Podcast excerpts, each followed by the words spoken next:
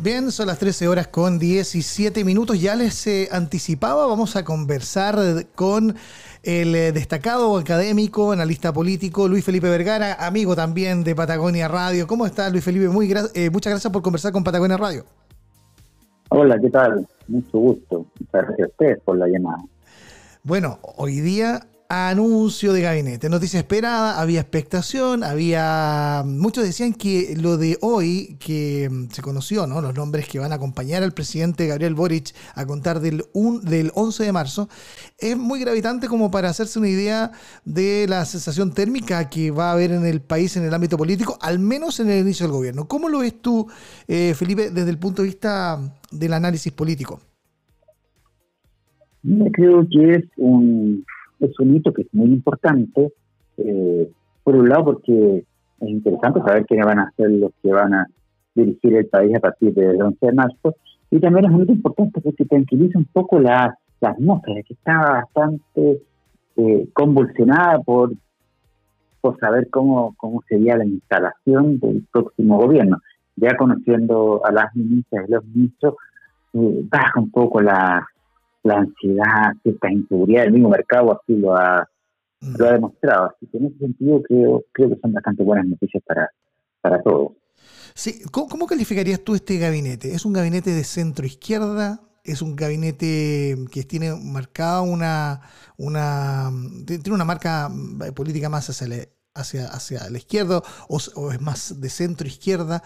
Un poquito como para entenderlo dentro del marco tradicional del eje político es un gabinete, creo yo, bastante socialdemócrata, eh, que recoge eh, los distintos, eh, las distintas sensibilidades de, la, de la izquierda y la centroizquierda chilena, que valora también y recoge lo que la voz de la ciudadanía en la segunda vuelta, me explico, Gabriel Boric sacó 25% en la primera vuelta y sacó 56% en la segunda vuelta. O sea, hay un 30% que, que no había votado por él en primera vuelta y que posiblemente son parte de esta de esta centro izquierda eh, que, miró otras alternativas en su primera vuelta y eso lo recoge también él en su en su gabinete, lo que, lo que es bastante eh, asertivo,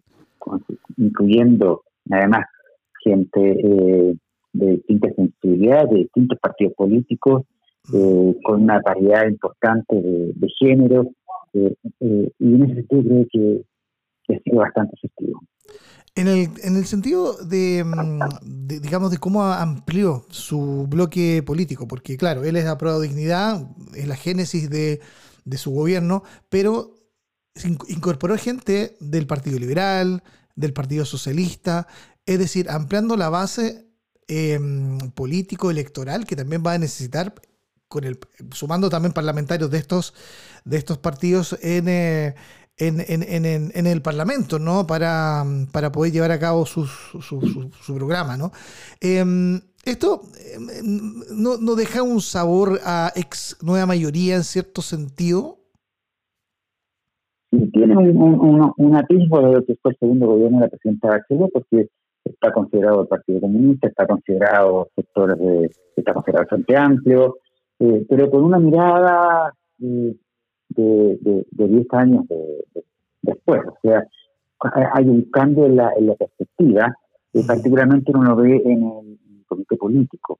Es un comité político que, que, recoge a un ministro de Hacienda que, evidentemente da mucha tranquilidad, a, como María Marcela, mucha tranquilidad al mercado, pero también es el círculo cercano de, de George Jackson, perdón, de, de, de Gabriel Boric, que está ahí, con George Jackson, con la Camila Vallejo, con Cacique. Entonces, eh, igual el, el, el, queda bien, bien secundario, y eso me parece que también es, es, válido. Esa es la gran diferencia con el de la nueva mayoría, donde eso, esos ministerios estaban, estaban concentrados en gente, principalmente el Partido Socialista, y una democracia cristiana, si no me acuerdo. Eh, ahí hay un pequeño, un pequeño cambio.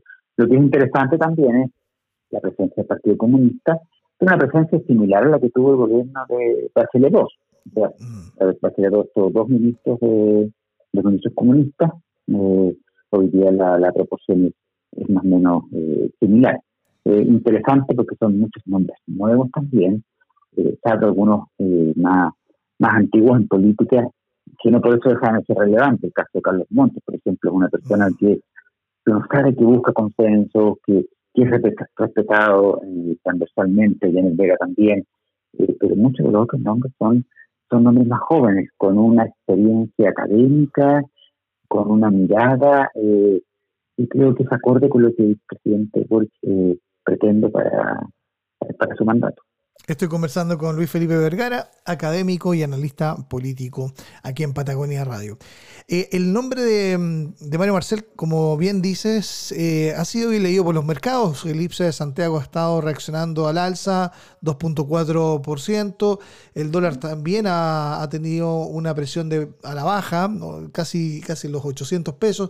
O sea, había, había una repercusión evidentemente por este nombramiento.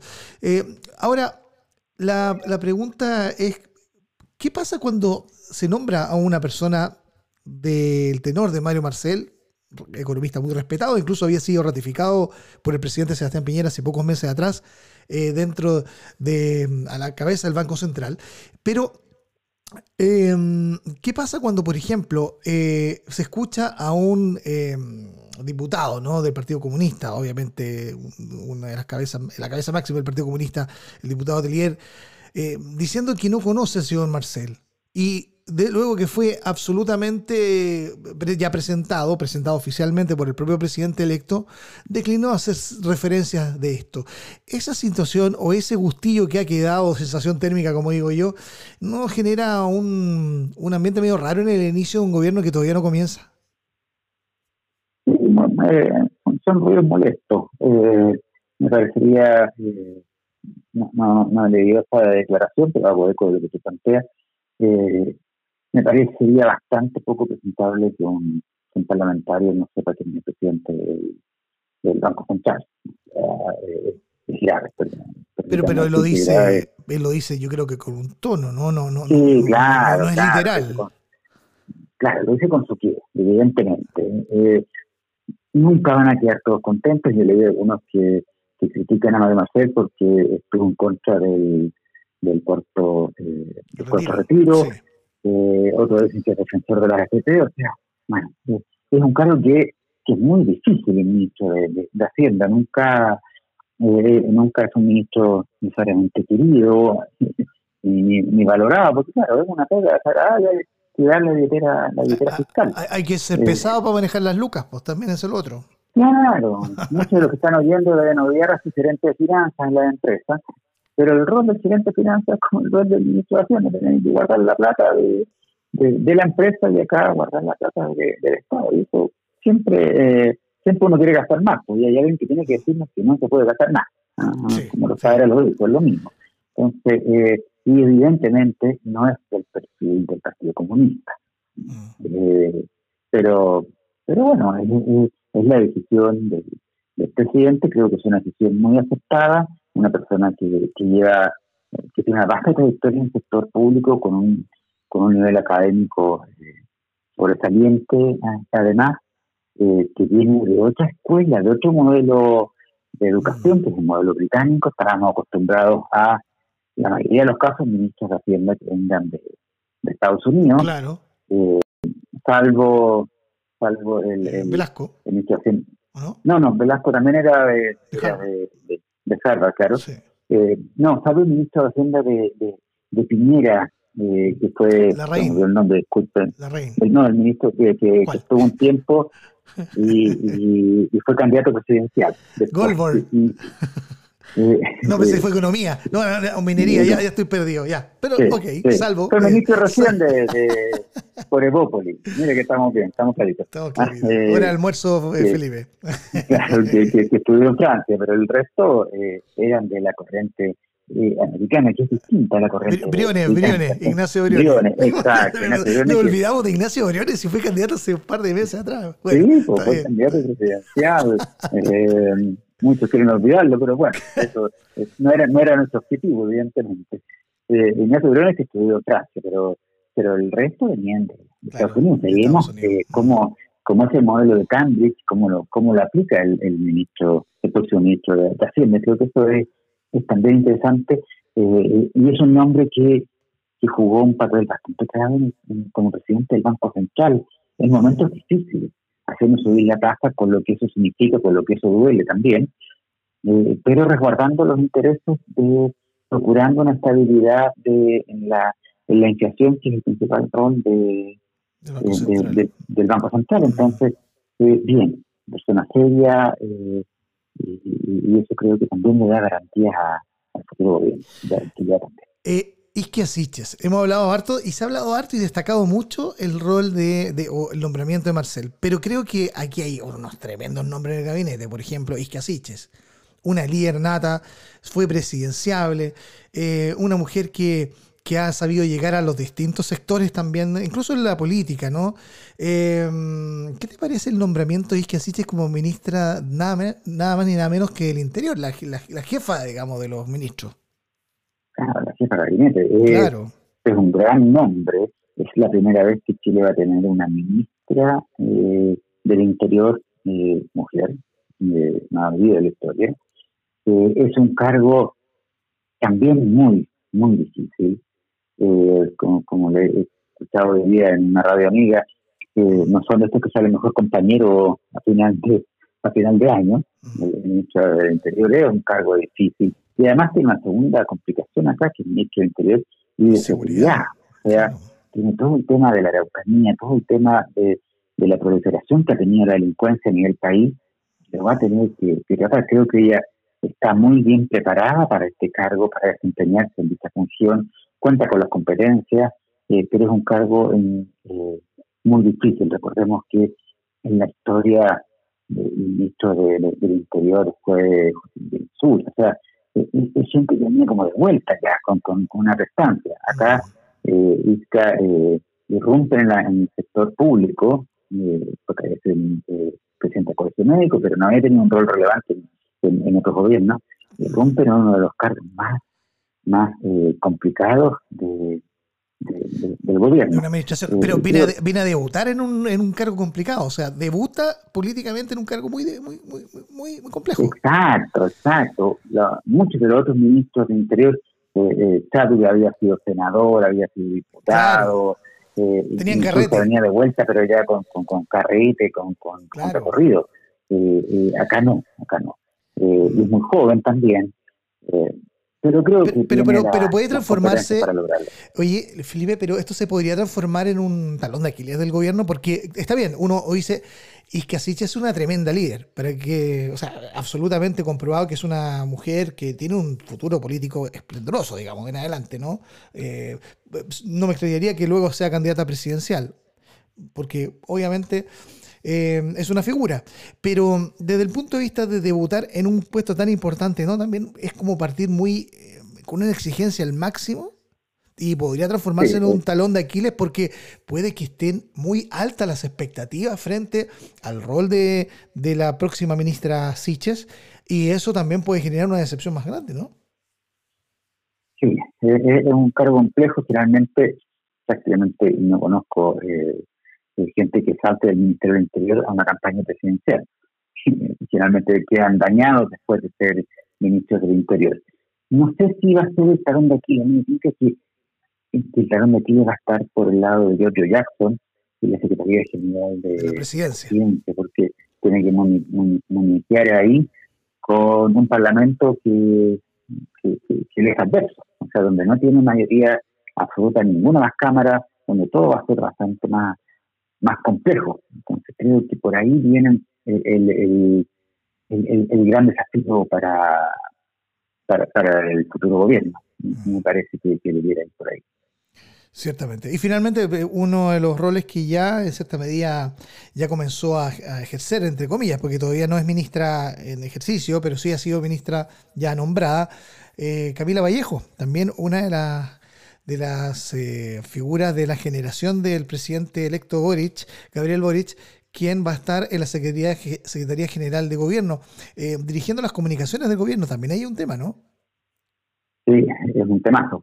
Eh, la, la, diputada Vallejo eh, se ha manejado bastante bien en los medios, es, bastante eh, astuta para, para lidiar con los medios de, de comunicación. Esa pega no es para nada fácil porque hay que salir permanentemente a explicar, a aclarar, a justificar distintas acciones de, del gobierno, esté ella o quien sea quien está en su cargo, de acuerdo o no. Tiene que salir como vocera a, a, a explicar y eso siempre es difícil, además que requiere de un, de un trabajo permanente día y noche, porque a las 8 de la mañana ya se tiene que estar al tanto de todo lo que está sucediendo, estar informando o estar eh, eh, aclarando eh, las distintas preguntas de, de los colegas periodistas que siempre somos somos jodidos y somos insidiosos. Mm. Entonces, mm. es un trabajo difícil este, con, con, de mucho desgaste también por lo que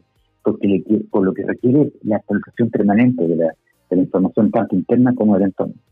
Ciertamente. Bien, Felipe, bueno, hay muchas más preguntas que hay, desde luego, para conversar de este tema, pero ciertamente vamos a dejar unas ya para cuando comience a ejercer este, este nuevo mm, eh, gobierno, ¿verdad? Con estos ministros que están eh, hoy día, entonces, ya, han salido a la luz pública. Han habido algún, hay un, par de casos que está ahí medio complicado. La ministra del Deporte, que entendemos, había una situación ahí eh, con ella que ha salido a través de las redes sociales, que por ahí también suena como un cuestionamiento a los filtros para poder seleccionar eh, eh, a, los ministros, pero la verdad que para seleccionar 24 autoridades a un nivel eh, y digámoslo, haciendo el chequeo que uno haga, bueno, es bien difícil también que no haya algún tipo de error en ese sentido, ¿no?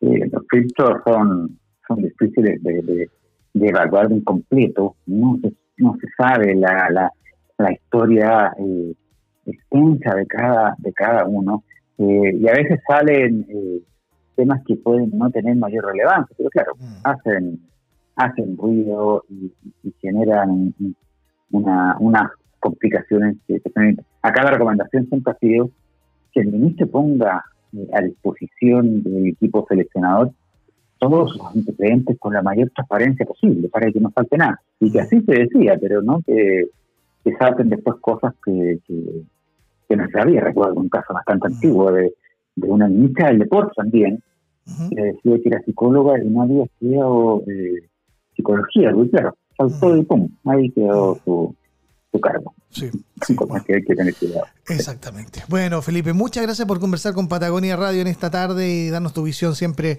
siempre experta acerca de estos, de este fenómeno de la política que estamos viviendo en nuestro país. Encantado, un gusto. Saludos para todos y para todos por allá. Muy bien, muy buenas tardes. Chao. Bien, ahí estábamos conversando con Felipe Vergara, académico, analista político aquí en Patagonia Radio, quien nos estaba dando su opinión respecto y su visión, su interpretación de cómo ha quedado conformado el gabinete del presidente electo Gabriel Boric. Eh, esta entrevista va a estar en nuestra sección de podcast en Patagonia Radio, así que en un ratito ya está disponible para que la puedan volver a escuchar, compartir, comentar, por supuesto también en las redes sociales. Em, nos vamos a una pausa y continuamos con más. Tenemos mucho más que entregarte en esta tarde, a la hora de almuerzo, en Patagonia Radio.